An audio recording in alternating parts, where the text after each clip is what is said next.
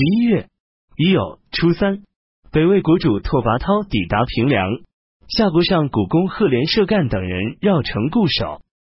拓跋焘命赫连昌招抚他们，赫连射干等不听赫连昌的劝招，于是拓跋焘派安西将军古弼等率兵直指安定。夏王贺连定从城返回安定，率领部骑兵二万人向北增援平凉，途中。正巧与古弼军遭遇，古弼假装撤退，诱敌深入。夏王贺连定紧追不舍，拓跋焘派高车部落飞速增援，截击夏国军队，夏军大败，被斩首的士卒达几千人。贺连定仓皇逃回，退守成孤原，布置方阵自保。北魏军队赶来，把他团团包围。壬辰初时。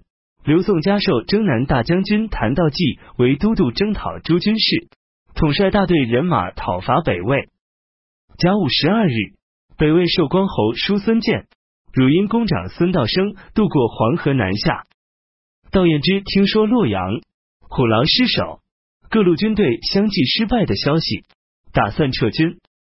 殿中将军袁护之写信给道彦之劝阻他。认为道彦之应派竹林秀帮助朱之死守华台，然后亲自统帅军队进攻黄河以北。还说过去曾有人连年攻战，损兵折将，粮草断绝，仍然奋勇出击，不肯轻易向后退却。何况如今青州粮食丰收，粮草充足，几何漕运畅通，将士战马都保持强健，战斗力并没有受到削弱。如果白白的放弃华台，做事成功的大业丢失，岂不是辜负了朝廷的重托吗？道彦之没有接受。袁护之是袁苗的儿子，道彦之打算烧毁战船，步行撤退。安北将军王仲德说：“洛阳陷落，虎牢失守，这是必然的趋势。但是现在敌人距我们还有千里之遥，华台城又有强兵把守。”如果突然放弃战船，步行逃走，士卒们一定会四处溃散。我们应该乘战船进入几何，等到了马尔谷的关口，再做进一步的决定。道彦之原先就有眼病，这时更加严重，疼痛难忍。况且军中将士染上瘟疫的人也很多。道彦之于是率军从清口驶进吉水，又南下抵达历城，焚毁战舟。抛弃铠甲，步行直奔彭城。兖州刺史竹灵秀也放弃许昌，南下逃往葫芦、青州。兖州陷于混乱。长沙王刘义新这时正在彭城，他的将领们惧怕北魏大军大批攻来，都劝刘义新放弃彭城，返回京师。刘义新没有听从。北魏的军队开始进攻济南。济南太守武进人萧承之率领几百名士卒奋勇抵抗，北魏军队聚集城下，准备攻城。萧承之命令士卒们隐蔽起来，大开城门。萧承之的部下说：“现在敌众我寡，怎么可以如此轻敌？”萧承之说：“我们困守一座被抛弃在敌人后方的孤城，情势危急，如果向敌人示弱，必定会遭到屠杀。”只有摆出强大的姿态来等待敌人。北魏兵看到这种情形，怀疑城里有重兵埋伏，于是撤退。北魏军队围攻贺连定已有几天，切断了水源和粮草运输线，夏国的人马饥渴交加。丁酉十五日，夏王贺连定率众冲下了淳孤原，北魏五位将军邱卷截击敌人，夏国军队全军溃败。被杀一万多人，贺连定也身负重伤，只身骑马逃跑，途中又集结残兵败将，驱使老百姓五万人向西退保上。魏军生擒贺连定的弟弟丹阳公贺连乌氏，把武陵公贺连突谷以及公侯以下的贵族和大臣一百多人。这天，北魏军又乘胜进攻安定。守城的夏国东平公贺连以斗丢弃城池，逃奔长安，又强行裹挟百姓数千家向西逃往上。戊戌十六日，北魏寿光侯叔孙建进攻刘宋兖州刺史竹灵秀据守的葫芦，竹灵秀大败，被斩杀的士卒达五千多人。叔孙建得胜收兵，驻防范城。己亥十七日，北魏国主拓跋焘抵达安定。庚子十八日，返回平凉城外，指挥将士在平凉城四周深挖沟堑，重重包围。拓跋焘又安抚慰问新归附的百姓，免除秦、雍二州百姓的赋役七年。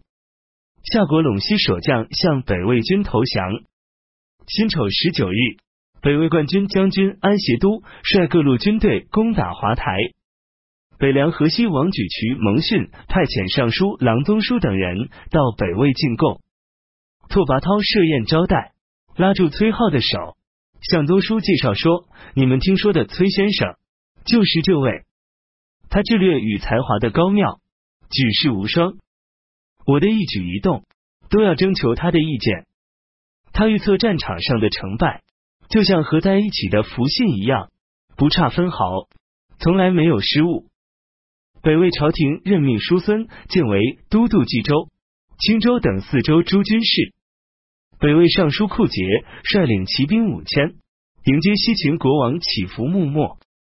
西秦卫将军乞伏吉皮认为不应内迁投靠北魏，乞伏穆末同意，库杰只好领兵而回。南安的各羌族部落一万余人背叛了西秦的统治，共同推举安南将军、都巴郡诸军事、广宁太守焦仪为盟主，焦仪拒绝。羌族部众于是劫持交仪的族侄，长城护军焦亮为盟主，聚众攻打南安城。祈福穆末向帝王杨南当请求援兵，杨南当派将军伏宪率骑兵三千人赶赴救援，与祈福穆末合兵反击各羌族部落军队的进攻，羌军溃败，焦亮逃回广宁，祈福穆末进攻广宁。亲自下手，令命焦仪诛杀焦亮。十二月，焦仪将焦亮斩首，出城投降。祈福穆末为焦仪加封，号称镇国将军。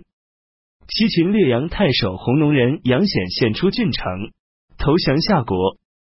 辛酉初九，刘宋朝廷任命长沙王刘义新为豫州刺史，镇守寿阳。寿阳土地荒芜，人民流散。成员坍塌，盗贼公开抢劫。刘义兴根据具体情况，采取适当的措施治理寿阳。不久，寿阳境内的人民就安居乐业，路不拾遗，城池坚固，仓廪充实，于是成了强盛的藩镇势力。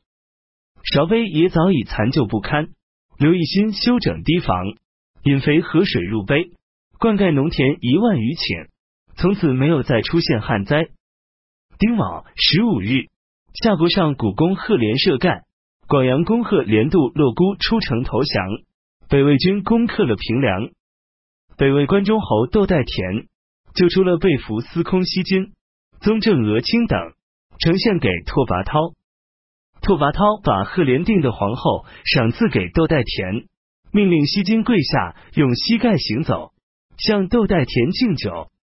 拓跋焘对西金说：“是窦代田保全了你的性命，赐封窦代田为景行侯，加授散骑常侍、右卫将军，兼领内都壮将。夏国长安、临晋、武功等城的守将都弃城逃走，关中大片土地都纳入魏国版图。拓跋焘留下巴东公拓跋延普镇守安定，命镇西将军王金镇守长安。”人生二十日，拓跋焘班师东海，任命西京为宰事，命他背驮着酒类、饭菜跟从左右。北魏镇西将军王金骄自纵欲，多行不法，纵容左右亲信，随意调动和意使百姓，人民不堪忍受。向南逃往刘宋汉川的有几千家。拓跋焘访查证实了王金的罪状，斩王金示众。刘宋右将军到燕之、安北将军王仲德都被免职，逮捕入狱。兖州刺史竹灵秀因弃军逃跑，斩首。文帝刘义隆看到殿中将军袁护之给到燕之的信，大家称许，随即任命袁护之为北高平太守。到燕之大军北伐之时，武器及各种军用物资十分充实。等到大败而回，一路上抛弃殆尽，朝廷仓库和武器库因此空虚。有一天，文帝召集大臣们宴饮，有远方归降的人在座。刘义隆问尚书库部郎顾琛：“军械库中还有多少武器？”顾琛虚报说：“只够十万人使用。”文帝问完就很后悔，听到顾琛的回答，才略觉宽慰，十分高兴。顾琛是顾和的曾孙。刘宋彭城王刘义康与王弘共同担任录尚书事，刘义康仍感到样样不快，打算代替王弘兼任扬州刺史。在言辞中毫不隐瞒，又因为王弘的弟弟王谭守在朝中担任要职，深得文帝的倚重和信赖，就愈加不满。这时王弘年老多病，多次请求辞职回乡。王太守主动要求担任吴郡太守，文帝都一概不许。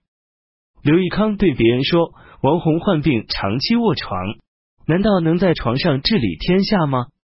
王太守劝王弘把府中文武官员的一半分给刘义康管理，文帝下诏同意拨给刘义康二千人，刘义康这才高兴。